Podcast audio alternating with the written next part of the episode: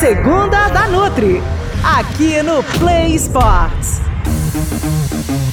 Fala aí, Renata! Uma pergunta que eu sempre escuto aqui no consultório ou até mesmo nas minhas redes sociais é qual o meu peso ideal? Quando a gente fala em peso ideal, a gente também tem que pensar em composição corporal. Não é tão simples assim falar o peso ideal de uma pessoa. Porque uma pessoa hoje de 80 quilos, ela pode ter 10% de gordura, como pode ter 30% de gordura. É isso que você precisa entender. Essa relação entre gordura e massa magra, entendeu? Mas no geral, se você é uma pessoa que não tem grande volume muscular, a gente pode usar o IMC, que é o índice de massa corporal. Com ele a gente consegue estimar aí mais ou menos o peso ideal de cada indivíduo. De cada indivíduo. Mesmo assim, é importante frisar que o IMC ele não faz diferenciação entre gordura e massa muscular, ok? Então vamos lá, gente. Como é que calcula isso? Nós pegamos o nosso peso e dividimos pela nossa altura ao quadrado. Me contem depois como é que foi esse resultado, tá? Eu quero saber. Mas eu já adianto para vocês o seguinte: o ideal é que você encontre aí um número entre 18,5 e 24,9. Até mais!